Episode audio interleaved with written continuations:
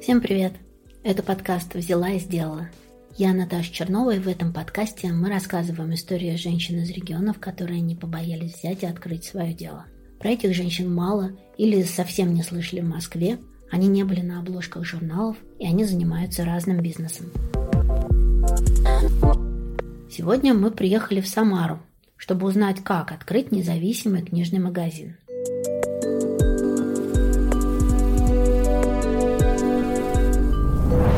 Лена Мухина, филолог по образованию. Перед тем, как открыть свой бизнес, она успела много где поработать. Например, консультантом в сетевом книжном. А собственный магазин решила открыть, чтобы продавать книги, за которые ей не будет стыдно. На 30 квадратных метрах в самарском магазине «Диккенс» расположилась литература маленьких и крупных инди-издательств России, Белоруссии и Украины. Сейчас «Диккенс» закрыт, но не из-за коронавируса. О причинах расскажет сама Лена. А разбираться в независимом книжном бизнесе мы будем с Михаилом Ивановым, создателем культового питерского книжного магазина «Подписные издания». Поехали!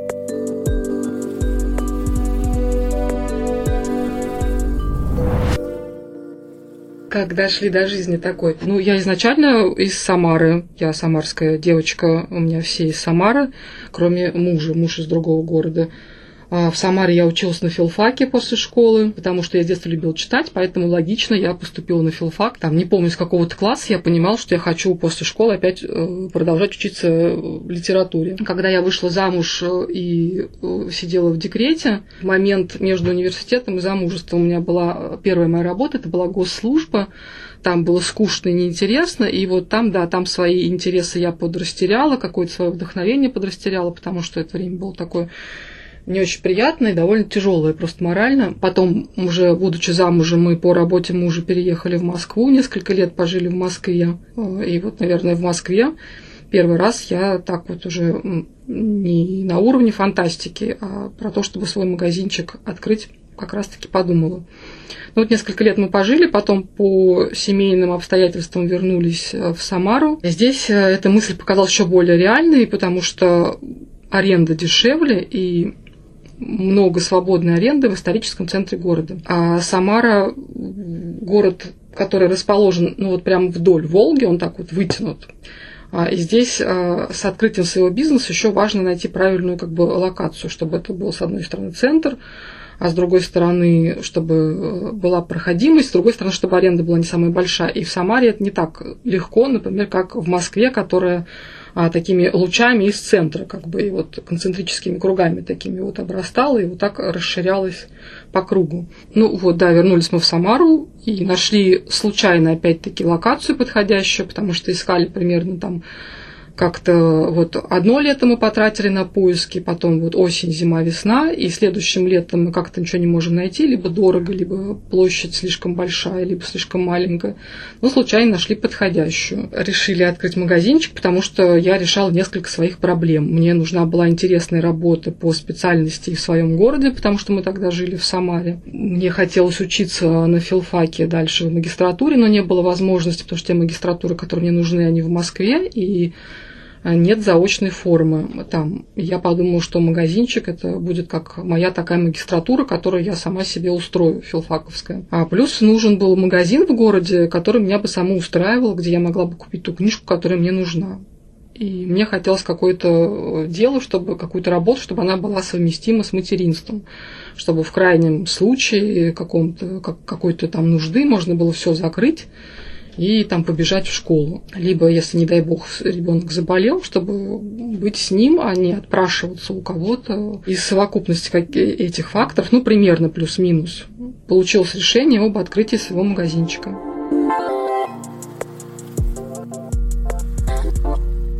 В сетевом книжном, где Лена работала до Диккенса, было сложно. Ведь в крупных сетях книжные поставки и даже выкладку товаров на полках определяют маркетологи – не продавцы. Когда мы с мужем первый раз поговорили про то, чтобы открыть свой магазин, он мне предложил пойти поработать сначала в чей-нибудь магазин, что вполне логично, потому что одно дело любить читать книжки, а другое дело их продавать. Это две, как говорят в Одессе, большие разницы. Я сначала пошла-то как раз-таки не в сетевой магазин, а в магазин студии Артемия Лебедева. В Москве было кафе в Банковском переулке, большое кафе студии Артемия Лебедева. У них там в подвале был книжный магазин и всякие штуки их студии. Но и мы любили это кафе, потому что мы из э, каких-то прогулок заходили туда поесть и покормить ребенка. А, и нам нравился магазинчик. Мы обычно обедали, потом или в середине обеда, либо после спускались за какими-нибудь книжками, что-нибудь там всегда покупали. Там как раз была вакансия, я пошла туда на собеседование. Ну, мне сказали, что я там хорошая, талантливая, пригожая, но у меня слишком тонкая душевная организация для работы в продажах, и, по их мнению, я в их магазине не справлюсь. И, в общем, они меня не приняли. И тогда я решила пойти в сетевой магазин, потому что там как бы список критериев довольно широкий, туда берут почти всех, потому что уровень книжных магазинов, особенно сетевых, он а, ну, по-человечески и по качеству ассортимента он ну, такой как бы не очень хороший. В сетевых магазинах там же э, ассортимент совсем по-другому как бы подбирается. Он нет каких-то там фильтров личных, каких-то там культурных фильтров. Вот, там меньше гораздо маленьких издательств. Какие-то издательства вообще никогда не попадают в сетевые магазины или там в онлайн-магазины. Есть в основном это крупные издательские холдинги. Либо, например, там есть то, что никогда не будет стоять, например, во все свободны или в подписных изданиях какой-нибудь огромный стеллаж с табличкой эзотерика, вот, из какой-нибудь какой-нибудь там а, книжкой, как за три дня привлечь там какие-то деньги, я не знаю. Это совсем другая история. Там продавцы, наверное, больше охраняют все-таки книжки, а, потому что у них вы, вычитают. Понятно, что хозяин частного магазина, он тоже теряет из своего кармана, если у него украдут книжку. Но я в своем магазине никогда не контролировала покупателей. Например, фотографируют они у меня книжки, переписывают они из книжки, не знаю, что-то там, главу или параграф, там, воруют или не воруют. Я никогда за плечом не стояла и не бдила, потому что это некрасиво, невежливо и стрёмно. Потому что, как бы, когда ты делаешь свой книжный магазин, ты его делаешь так, таким, э, ну, чтобы тебе там было хорошо, если ты туда пришел бы как покупатель. А сетевые магазины, их делают совсем, совсем с другими как бы, задачами и совсем с другими целями. В сетевых магазинах, э, наверное, во всех в лабиринте обучают. Часть этого обучения очень-очень полезная, и мне, в общем, эти штуки тоже потом пригодились. То есть, когда человек заходит, некоторые там консультанты сразу там здоровают, что-то там как-то какое-то приветствие, там какие-то услуги предлагают. На самом деле это не совсем правильно, дать какой-то там несколько секунд там осмотреться, что-то еще а потом, ну, представиться, предложить, если нужно, например, помощь. Ну, я, в общем, не, соблю... не, со... не, как бы не, не совсем соблюдала эти инструкции, потому что я не говорила те фразы, которые нас учили, мне не нравились, я говорила те, ну, как бы другие вещи. Ну, например, в зависимости от того, какое впечатление на меня произвел человек. Если мне показалось, что человек не настроен на общение, я вообще к нему не подходила и не трогала его, пока, например, возможно, он и, ну, как бы или я из, из, из, изменю свое как бы, наблюдение, либо он сам проявит, проявит инициативу. Потом уже по запросу человек говорит, нет, там нужно книжку такую-то или там то-то.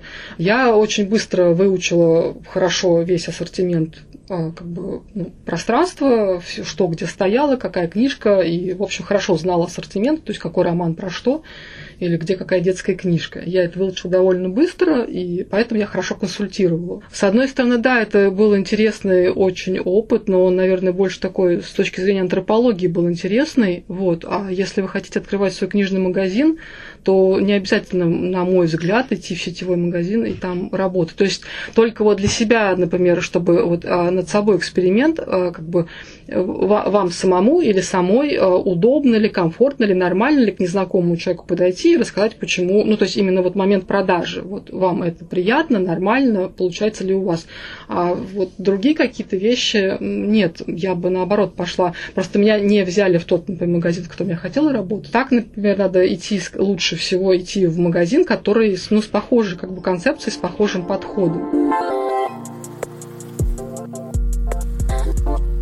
Лена изучала книжный рынок по соцсетям и смотрела на разных бизнес-игроков в России и за рубежом. Изначально, когда там это был еще год 15-16, я отгуглила, отинстаграмила все книжные магазины и все, которые, ну, то есть и российские, и там какие-то британские, американские. Подписалась на все инстаграмы. И я смотрела, как сделана выкладка, как стоит мебель, потому что она должна стоять и безопасно, и удобно Э, чтобы ничего ни на кого не упало, чтобы людям было удобно что-то доставать, э, например, откуда-то. смотрела все, как, как устроено, у кого какие окна, у кого какие витрины. Просто, ну вот как люди читают книжки или там смотрят кино вот ради удовольствия. Я их смотрела, ну, изначально ради удовольствия. По, по Инстаграму, конечно, не научишься выкладки с точки зрения там маркетинга, потому что декабрь, например, там в России это совсем, ну, как бы другая экономическая ситуация, нежели там декабрь, например, в Финляндии, да. Но все равно это и полезно с точки зрения практики. Это, если говорить про зарубежные магазины, это еще какая-то такая терапия, потому что там вот эта традиция этих маленьких магазинчиков с витринами, с вот этими какими-то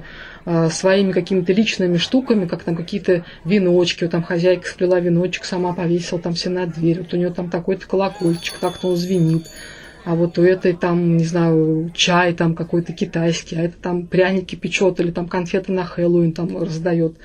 Вот. А русские магазины, которые мне нравились, которые мне были интересны, ну, во-первых, вы смотрите ассортимент, и надо, конечно, ходить в эти магазинчики, смотреть, что там, лазить по их сайтам, смотреть, ну, например, вы видите, какая книжка интересная, например, у нее много, допустим, лайков, вот, вы видите много каких-то перепостов про эту книжку, да, а зайдите на сайт, например, к магазину «Все свободны», посмотрите, что за издательство издает эту книжку. Потом вы открываете сайт этого издательства и смотрите, что у них есть еще. Ну, туда можно позвонить, написать книжные выставки, конечно, там нонфикшн, там сентябрьская московская книжная выставка.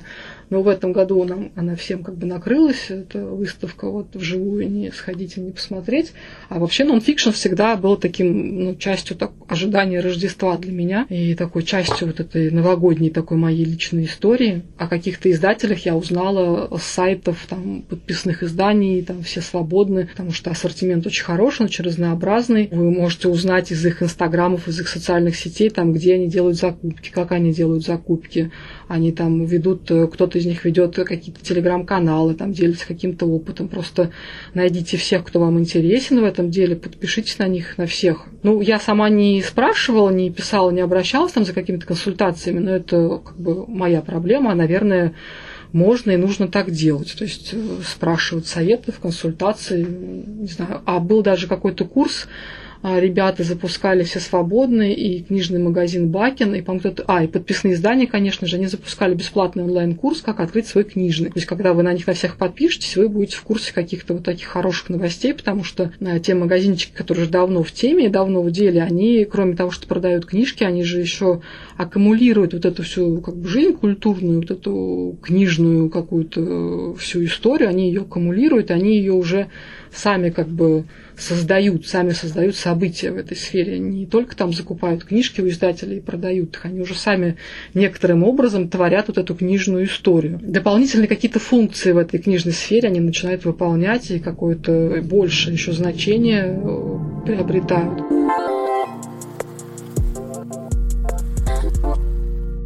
Для магазина нашлось помещение в историческом центре города, на улице Куйбышева.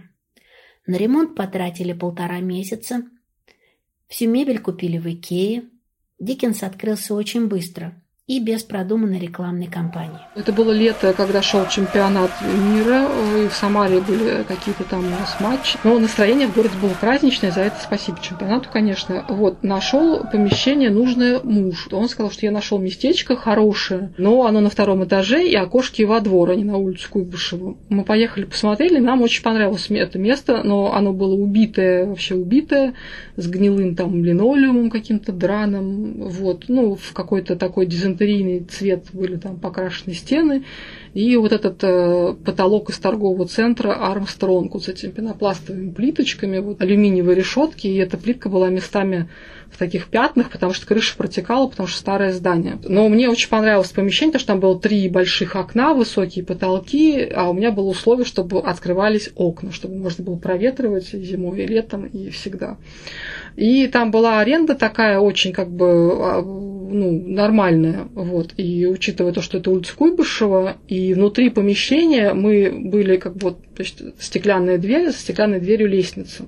Никаких поворотов, никаких коридоров, сразу лестница.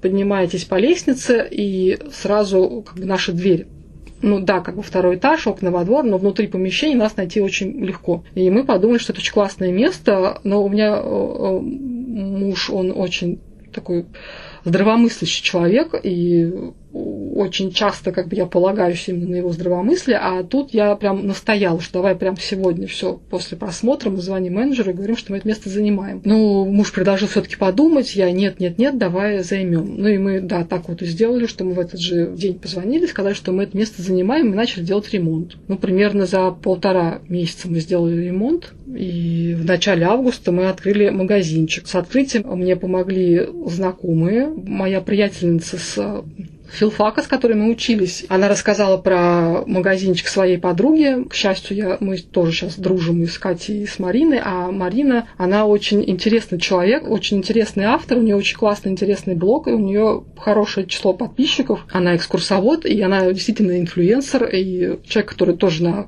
культурную жизнь там влияет у нас в городе. Марина написала себя в блоге, что открывается такой-то магазинчик, и ну, то есть к нам пришло гораздо больше людей, чем могло прийти вот благодаря там Кате, Марине и вот их блогом. Ну, к нам пришло, я не помню, на открытие, может быть, человек ну, 40, наверное. Ну, вот за вот несколько часов. Вот. То есть, ну, не очень много народу. Книг, ну, я не, не помню, сколько было штук, штук. Ну, не очень было много, у нас был такой пустоватый еще магазинчик, но мне не хотелось как бы откладывать открытие, хотелось побыстрее открыться и начать работать потихонечку. Вот. Ну и, в общем-то, мы правильно сделали, потому что к декабрю про нас уже, ну, в принципе, как-то люди знали. И в декабре, в декабре мы ну, вышли на окупаемость. Если бы я там ждала, пока у меня там будет побольше денег, чтобы привезти побольше книжек, но мы бы открылись в декабре, и никто бы не успел про нас узнать. Ну, я вообще э, думаю, что не всегда нужно тормозить, а лучше, пускай не все будет идеально, но начать работать. Потому что пока вы будете ждать какого-то идеального момента, ну, он может не наступить, а время уйдет. Потом в течение вот двух лет, э, ну вот по такой вот инерции, э, как бы нас люди как-то поддерживали, рассказывали, делали какие-то перепосты про нас. Ну, то есть какой-то вот какого-то маркетинга, какой-то запланированной рекламной кампании, этого у нас ничего не было. Наверное, это все нужно было иметь, но я просто этого не умею, и у меня этого не было. Но, наверное, правильно это было бы все, как бы пока вы делаете ремонт, готовить там вот эту всю рекламную кампанию проводить. Но у нас и денег на это не было, и я это не умею, не знаю, как это делать. Лена решила назвать магазин в честь любимого писателя и с маркетинговым расчетом. Ну, Диккенс это один из моих любимых авторов, волшебных авторов, который как-то вот со мной всю жизнь был как-то с детства, вот в какие-то лучшие и не самые лучшие моменты жизни. А, ну и потом я думала с точки зрения маркетинга, что это название удобно написать э, кириллицей, удобно написать латиницей. Оно будет понятно и узнаваемо как для русских покупателей, так и для иностранцев.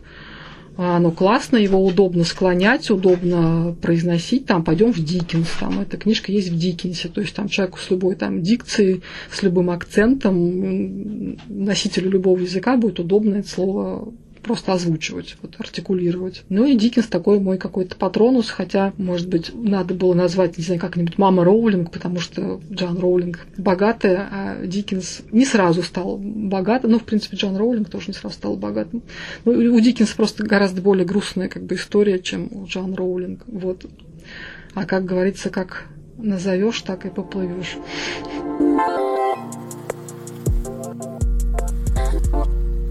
Прелесть независимого книжного в том, что основатель сам отбирает представленные книги.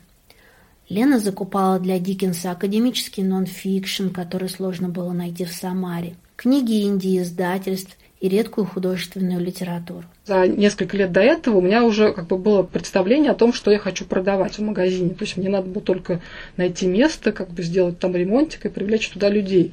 Вот с тем, что вот такой проблемы, что продавать, что привозить, у меня не было. Я знала, что я хочу там продавать, что я хочу привозить. Просто надо было как бы ну, подогнать вот эти мои интересы под какой-то ограниченный бюджет, потому что понятно, что когда мы открывали, мы открывали же там не два, не три этажа каких-то там огромных, а маленький там домик на 30 метрах, и бюджет был тоже не очень большой, надо было выбрать, да, как бы из того, что я хочу привести, и, ну, то есть, чтобы вот под те ограниченные деньги как бы подогнать из списка того, что я хочу привести, вот, что я привезу в первую очередь, потому что сейчас вот денег не очень много. Поэтому мне надо было только найти место, которое бы мне подходило в нашем городе, вот коммерчески, чтобы оно было проходное, и чтобы там была не очень дорогая аренда. И мы такое место, в общем-то, нашли, и мы там, ну да, два года вполне себе нормально продержались даже во время карантина. Это Куйбышева 127, ну это, в общем, центр, исторический центр в Самаре. Ну, продавали мы, во-первых, научную, научную литературу, потому что в Самаре вот так в офлайне ее купить негде. И хотелось, чтобы была научная литература, там,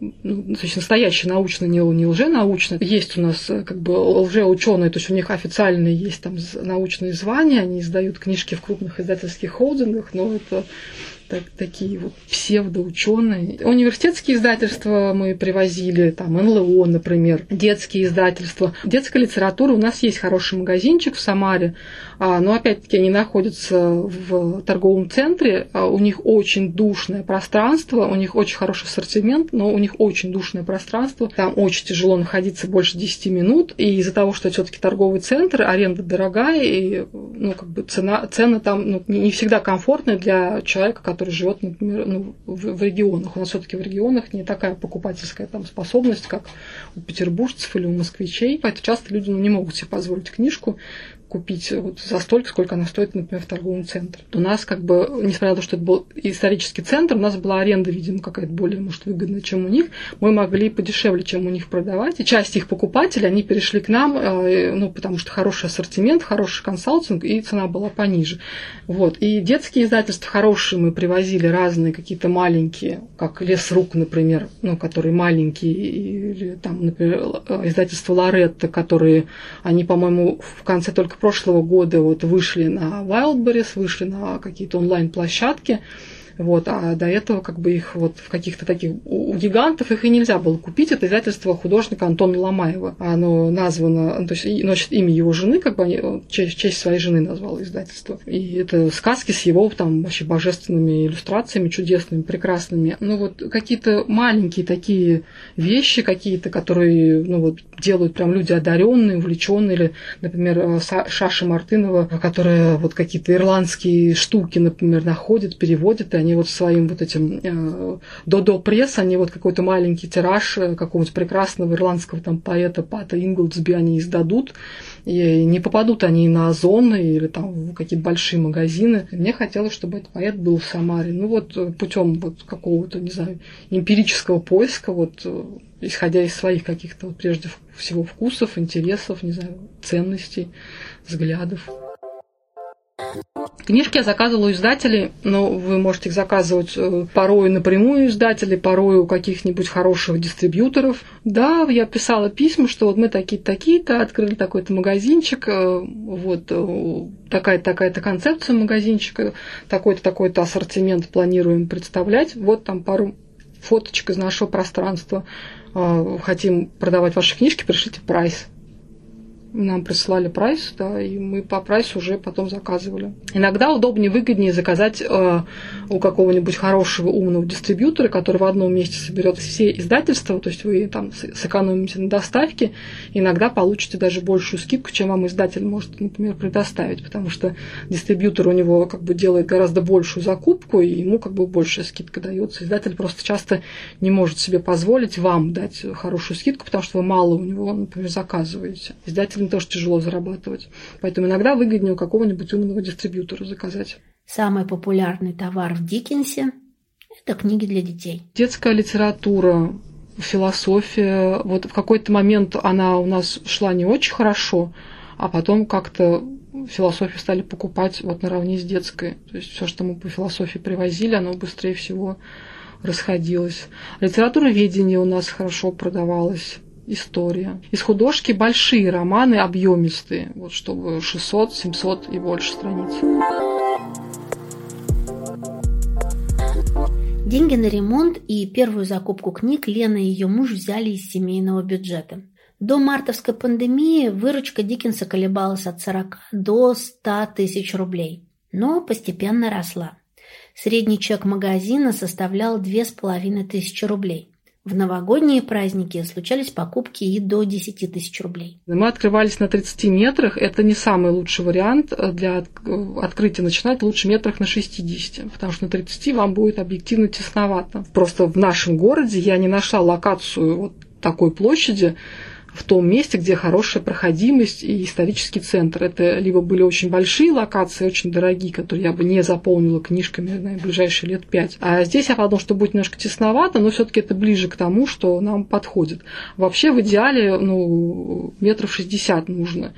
А, и желательно, чтобы эта локация была в том месте, где люди ходят и в будни, и в выходные вот, где ходят взрослые, где ходят э, родители с детьми, где ходят студенты, например, потому что студенты часто интересуются научной литературой, которая им нужна для учебы. Мы потратили, что у нас потратили? Ну, у нас тоже как бы ремонт тоже уже у всех по-разному проходит. У нас был чемпионат тогда в городе, и трудно было подвозить стройматериалы. Был, очевидно, неровный пол, потому что старинное здание и перекрытие между этажами – это такая дранка. То есть не, не бетонные.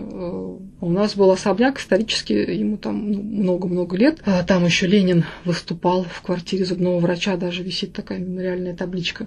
Вообще у нас в городе много где был Ленин, и много висит табличек про него. А мы отодрали этот линолеум, этот гнилой, под ним был гнилой ДВП или ДСП, какая-то вот такая штука, а под ней был старинный паркет. Паркет э, начал портиться и гнить местами, и мне было это очень жалко, а с другой стороны я очень обрадовалась, что там паркет, и мы решили его отреставрировать. Позвали специальных дядек со специальной машинкой, вот, и они на несколько дней реставрировали паркет. То есть вот это нам обошлось э, в Самаре. Демонтаж 200 рублей метр, а реставрация 1000 рублей метр, плюс там дорогой лак. А потолки мы сделали натяжные, но это тоже около 30 тысяч, да, там было 7 светильников потолочных, но мы покупали в Икее светильники. Вообще у меня был такой икеевский, наверное, магазинчик, потому что много мебели и всяких там няшек, светильников и гирлянд у меня было из Икеи, потому что я фанат гирлянд, огоньков и фанат Икеи. В общей сложности у нас около 300 тысяч получилось вместе с книгами, потому что к открытию мы прям немного закупили, там, может быть, у нас было 10, может быть, было издательств у нас вот выставлено на момент открытия. Но это все было немножко так э, как бы спонтанно, и, может быть, так это было как бы провинциально, как кто-нибудь скажет. То есть не, не совсем это было так вот как положено делать деловому человеку, человеку бизнеса и всякое такое. Просто очень хотелось открыть книжный магазинчик, и мы его открыли. Не, не все было правильно продумано, не все было правильно организовано, и, конечно, не все было идеально. Но аренду я не могу разглашать у нас по договору с арендодателем. Следующие большие траты это были взносы пенсионный фонд обязательного медицинского страхования, который мы в декабре платим, налоги. Это все довольно такой тяжелый гнет. У нас в России, наверное, и на маленький, и не на маленький бизнес. Вот, но на маленький, маленький просто тяжелее. Вот это были следующие, да, большие траты. И нонфик был в декабре. Вот к нонфику прям много мы тогда заказывали, много привезли книжек. Ну и много продали, конечно, да, это было очень приятно. А в чистом виде мы ничего не заработали, не выручили. У нас э, в чистом виде вот свободные какие-то деньги, они были очень-очень маленькие, и я их обратно все вкладывала в магазинчик. Как многие малые предприниматели, Лена долгое время работала без зарплаты. А еще она не хотела нанимать сотрудников. Никого не нанимали. Себе зарплату я не заплатила ни разу за два года. Нанимать было не на что. Но там не только материальный вопрос в плане найма. Я не очень люблю быть руководителем. Не очень люблю там кому-то, например, что-то там как-то, не знаю, обучать кого-то чему-то. Или там, например, говорить какие-то вещи. Там, ну, ты третий раз опоздал, мы должны с тобой расстаться. Ну, то есть вот какие-то такие вещи, там кого-то уволить, кого-то штрафовать. Это все сложно. И потом я, в общем-то, сама еще так ничего не умела, грубо говоря, в книжном так называемом бизнесе. И, ну, то есть про найм, да, нет, э, речи не шло. Магазины зарабатывают на наценках на книги. Прибавка может доходить до 100%. Часто мы закупали книжки чуть-чуть дороже, например, чем стоило их закупать. И наценки были прям совсем маленькие, там, может, 30%. Про наценки тоже сложно говорить, потому что это от, зависело от конкретной каждой закупки, потому что, то есть, например, у какого-то издательства, допустим, делали закупку вот с такой-то скидкой, например, и для начала скидка была, может быть, не самая большая, через какое-то время нам издательство, допустим, увеличивало скидку, и мы тогда переоценивали книжку, например, ну, чуть-чуть там как бы занижали, например, цену, но при этом и как бы наша наценка, она как бы нам тоже увеличивалась. Ну, 50% мы сделали в абсолютном большинстве случаев, иногда было 30%, а, больше 50 мы делали редко, но вообще, наверное, это мало, 50%. То есть 50% наценкой вы не выйдете куда-то далеко или высоко. Мне кажется, вот про это лучше почитать интервью, наверное, Михаила Иванова. Я не помню, там, по-моему, не говорится напрямую про наценки, но вообще о каких-то практических вещах из его интервью можно получить очень хорошее представление, потому что а Михаил очень хорошо отвечает на вопросы, и действительно, как бы он там такие подсказки и наводки в его интервью есть очень такие практические. Это, кстати, основатель подписных изданий и эксперт нашего выпуска. О том, как зарабатывают книжные, он нам тоже рассказал. И мне кажется, вот такие именно практические моменты, их лучше вот гуглить э, интервью и какие-то вот вещи у людей, которые вот уже давно в этом деле и делают это дело хорошо, потому что от их работы хорошо всем. Хорошо покупателям, хорошо издателям, ну то есть их поставщикам, хорошо всей команде. Лучше, наверное, их интервьюшки все погуглить и внимательно почитать и посмотреть, потому что иногда человек не получает прямого вопроса и не дает прямого ответа, но из контекста все очень-очень понятно. Практической информации полезной вы оттуда больше возьмете, чем, например, из моего какого-то опыта, не самого, возможно, хорошо отрефлексированного или изначально не самым эффективным образом организованной работы.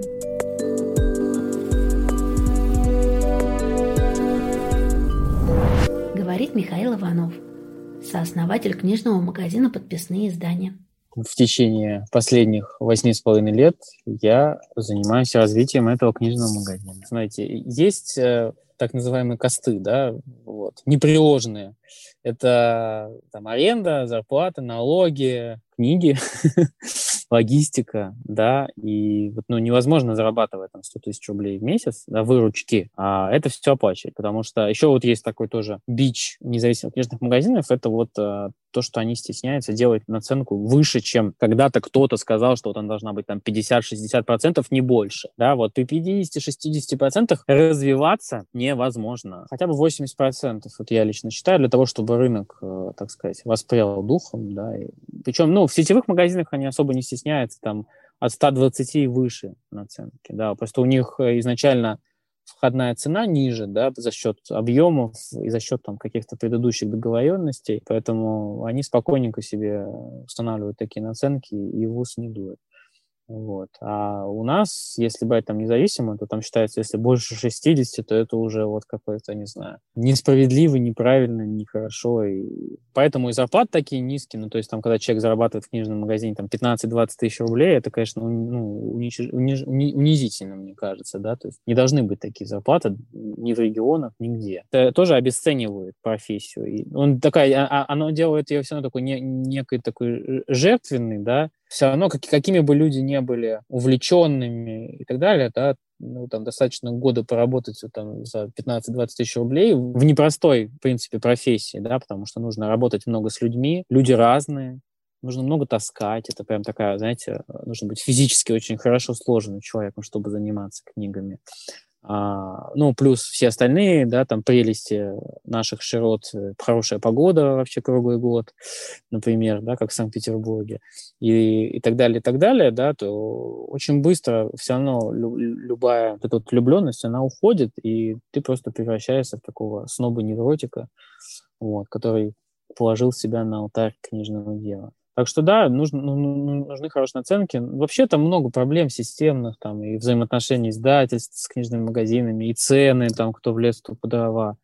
Заниматься, в общем-то, этим некому. Опять же, да, как, как заниматься, когда для, ну, для этого как минимум нужно время, а для того, чтобы у тебя было время, у тебя должно быть у самого все, в общем-то, неплохо, да, в том, чем ты занимаешься. А все равно книжный бизнес — это такие голодные игры. У тебя каждый день, в общем, новые испытания. там, сегодня у тебя потерялись книги в, в компании на 20 тысяч рублей, например. Ты все, ты остался, получается, без 20 тысяч рублей, которые тебе нужны были для того, чтобы заплатить другому. Ну и, в общем, там каждый день какие-то новые приколы и новые какие-то путешествия, приключения Тинтина, которые, к сожалению, не всегда хорошо заканчиваются.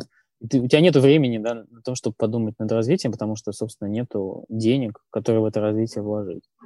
Вот. И это большая проблема вообще всего.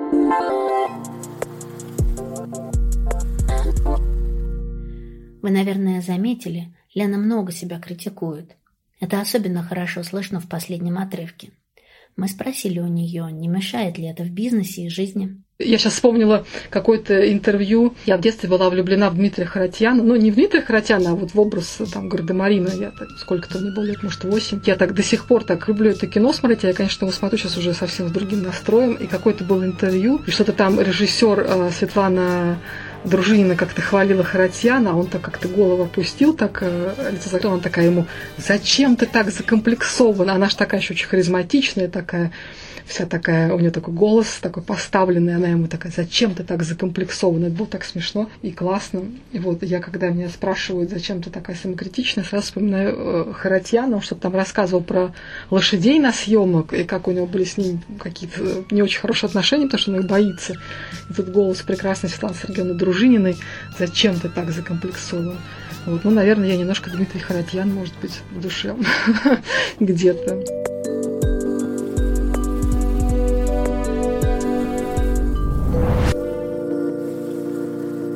Рубрика «Один день из жизни». Как выглядит рабочий день владельца книжного магазина? Ну вот у Шона Байтела в дневнике книготорговца написано, что как бы в принципе это некая такая иллюзия, что книготорговец это чувак, который сидит в кресле у каминчика, попивает винчик, читает книжечку, тут кто-то пришел, просто денежку на кассе оставил, сам там книжки взял, а вы такой весь день сидите, просто кайфуете, типа пьете вино, читаете, и вам за это еще деньги платят. На самом деле это не так, конечно же. В маленьком магазинчике все делаете сами. От уборки, если вы там встанете на ноги, у вас будут лишние деньги, вы, может быть, там себе как бы пригласите какую-то там помощницу по хозяйству, которая будет вам помогать с уборкой, но у меня не было такого. Я в магазин приезжала к 12. Вот, раньше мне было неудобно, и я не хотела делать, начинать рабочий день раньше. Покупатели начинали приходить где-то э, с часу, с полвторого, с трех в будни а выходные а, могли приходить с открытия, прямо покупатель. Я приходила, включала огонечки, открывала окошки, все проветривала, заводила кассу, делала уборку. Какое-то время у нас там жила а, собачка-потеряшка, которую бросил хозяин нас в подъезде. То есть я приходила раньше, гуляла с этой собачкой, приводила ее обратно. Сейчас она живет в одном очень хорошем приюте. Вот они выручили и забрали ее к себе. Немножко это было киношно, с одной стороны, так немножко немножко литературно. Но у меня так сложилось, что у меня не было возможности как бы полностью делать э, с нуля какой-то ремонт свой где-то, какую-то там обстановку пока мы жили в Москве, потому что это была съемная квартира, например. Вот. А здесь я полностью сама сделала все, как я хотела, вот от и до и неожиданно там как-то появился паркет, а, а оказался под этим линолеумом, то есть мне даже там, это был старинный паркет, и очень вкусно пахло этим деревом, потому что он отдавал какой-то свой аромат. Как мы рассказали, Лена решила закрыть Диккенс, но не из-за ковида а потому что решила пойти в магистратуру. Это приятно, да, но это сложно, потому что э, а, свое какое-то дело, свой какой-то физический вот магазинчик, это такой, ну, как бы якорь, потому что вопрос с переездом в другой город, ну, решить будет уже гораздо сложнее. Вот мне, например, оказалось невозможно совмещать с учебой.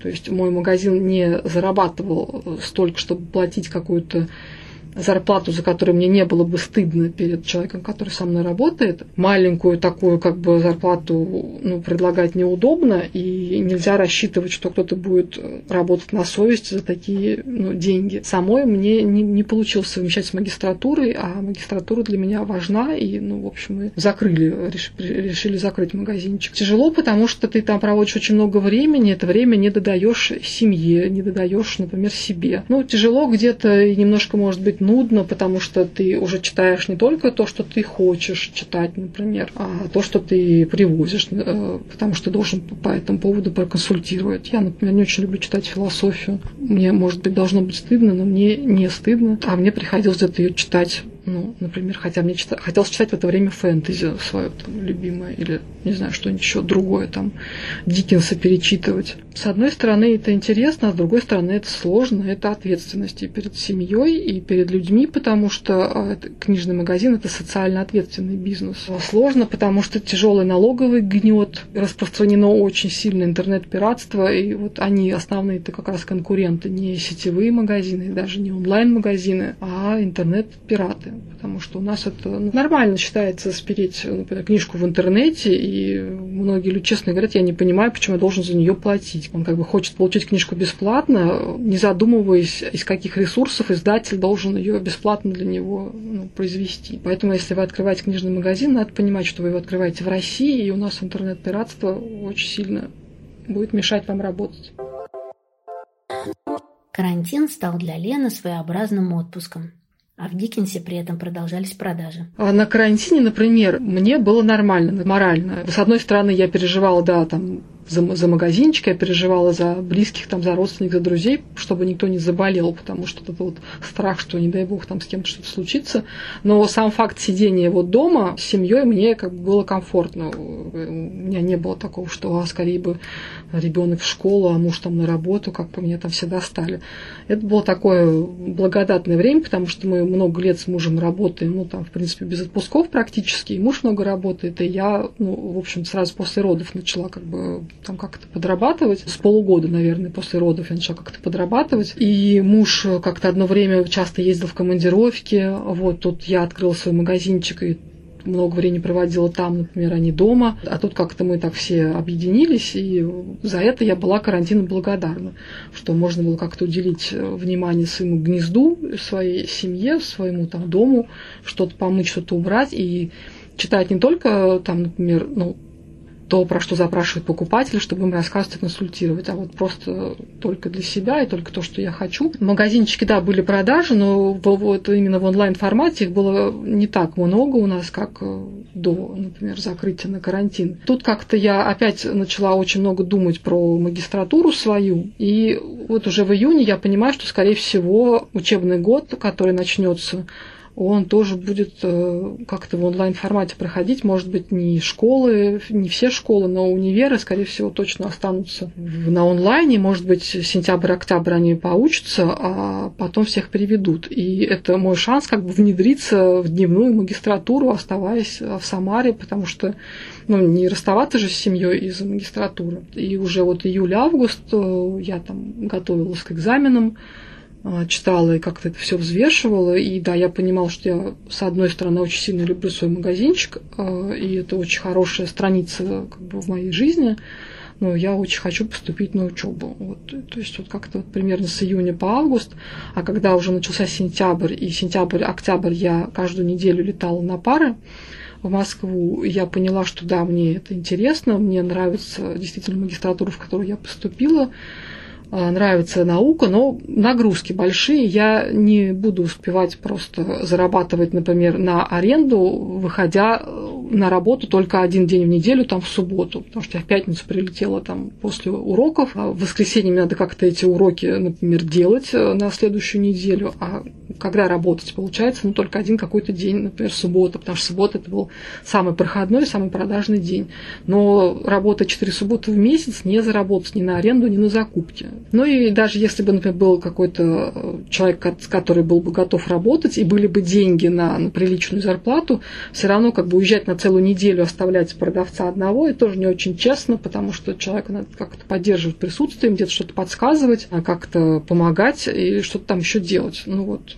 И уже, да, где-то в конце сентября мы поняли, что надо... Мы, кстати, до сих пор еще в процессе, в общем-то, закрытия, потому что я до сих пор отправляю книжки издателям, у которых у нас э, был договор реализации. Просто чтобы не платить аренду, мы там закрылись, как бы все перевезли домой, и я вот потихоньку до сих пор им отправляю эти книги, которые еще у меня как бы дома сейчас в виде склада хранятся.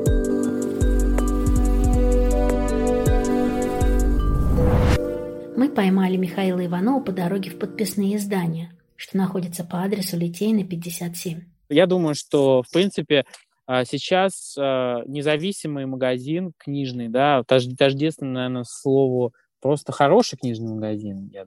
Остальные критерии не так важны, да, как важна, в принципе, ассортиментная политика, да, то есть э, то, какие книги вы продаете. И здесь эта независимость проявляется в том, что ты продаешь только то, что тебе самому нравится, то, что по твоему мнению отвечает стандартам, которым хотите следовать.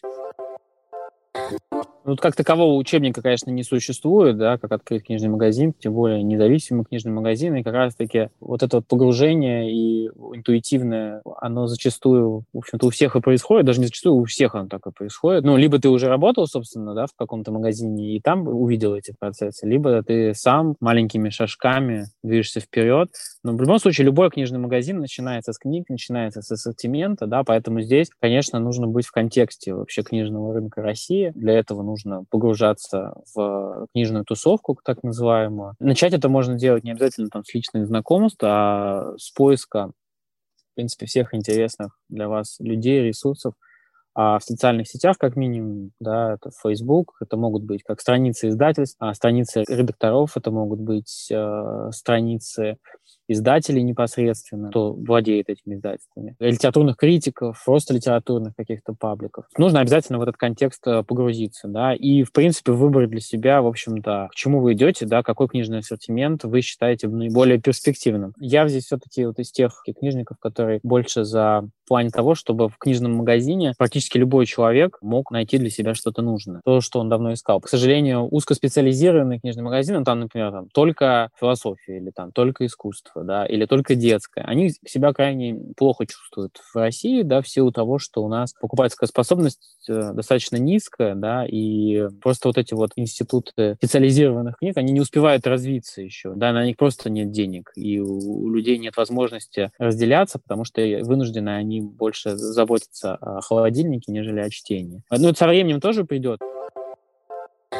А что касается вообще процессов, конечно, их нужно выстраивать независимо от того, какой объем продаж у вас есть, на какой период, да, то есть, во-первых, нужно считать все э, там экономические показатели, да, в частности, очень важно смотреть а, оборачиваемость, да, потому что в нашем деле она крайне а, высокая, то есть это очень много дней, вот, а от этого зависит, в общем-то, ваша платежеспособность, да, и насколько вы сможете потом закупать и какие книги. Потом процесс, опять же, налаживания отношений с издателями тоже крайне важен, да, для этого нужно ездить на выставки различные, не стесняться, а нужно писать письма, нужно буквально-таки напрашиваться, да, потому что очень такой инертный рынок, никто за вас эту работу делать не будет, этот процесс должны запускать вы. Да, потом, конечно, работа с персоналом. Это крайне сложный вообще момент, потому что не просто просто там, должность кассира, да, а это действительно человек, который должен а, разбираться в книгах, но разбираться не только по работе, а разбираться еще и в свободное время, да, и посвящать буквально-таки свою жизнь. Поэтому вот про процесс обучения, процесс втягивания, процесс найма таких людей, он, конечно,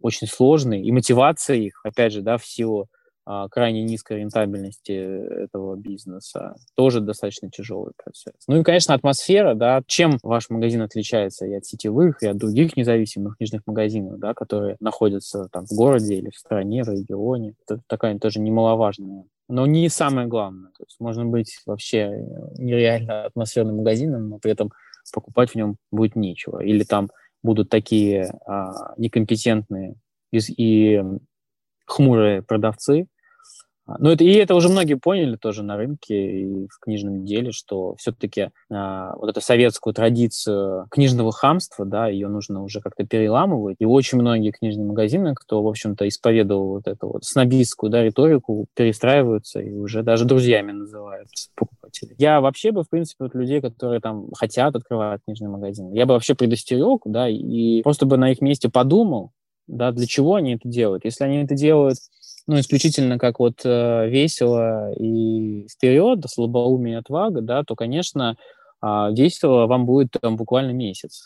Потом э, действительно начнутся муки, и дай бог, там, может быть, там через 4-5 лет вы действительно нащупаете какой-то собственный путь, какую-то линию и сможете исследовать. Это начнет приносить и доход, и удовольствие уже. Это дело, оно не прощает вот такого, знаете, вот подхода, как хобби. Тут уже все. Если ты в это приходишь, то будь любезен, отрабатывай буквально до конца своих дней и действительно навсегда избрать свой путь в таком вот э, направлении, книжном. Нужно э, смотреть на то, какую концепцию вы выбираете книжного магазина, да, потому что большинство все равно книжных магазинов, они не рентабельны. Вот. Если просто это как, как, как некая культурная точка в вашем регионе, и вы отдаете себе отчет а, в том, что это не будет, в общем-то, прибыльно, а это будет, там, скажем, а, на небольшой зарплаты в нуле, то тогда, в общем-то, занимайтесь, избирайте это как э, свой жизненный путь. Это здорово. Но ждать там каких-то золотых гор, а, штампуя магазины примерно похожие на все остальные, да, даже независимые магазины, то я здесь, в общем-то, перспектив не вижу.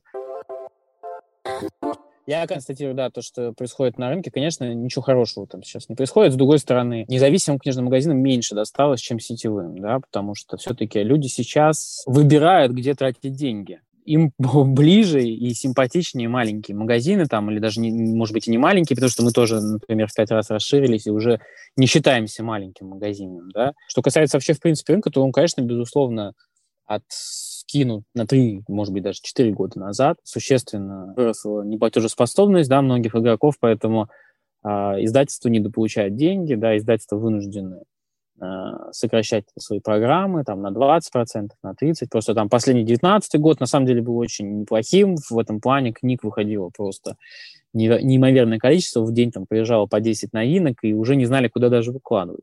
Сейчас э, с этим сложнее. Новинками нас не так э, сильно радует, как в прошлом году. То есть в прошлом году можно было вообще об этом даже не думать. Только успевая продавать. И это будет сказываться. А, а, а на новинках, в принципе, построена вся наша индустрия. Да?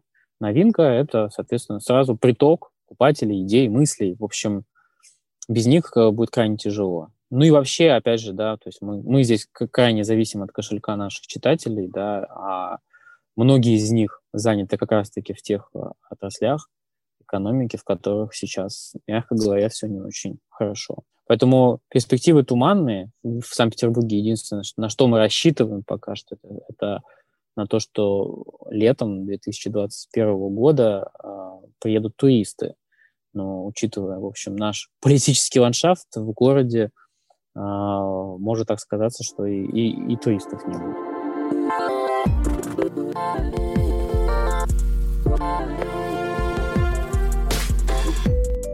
Это был подкаст Взяла и сделала. Авторский проект «Справочное бюро для медиа». Слушайте наш подкаст на Яндекс Музыке, Apple Podcast, Google Podcast и других платформах для подкастов. Подписывайтесь на наш подкаст, ставьте оценки, пишите комментарии. Если вы хотите открыть свой бизнес и у вас есть вопросы к нашим экспертам и героиням, если вы хотите рассказать историю своего бизнеса, пишите в почту и директ. Всем пока!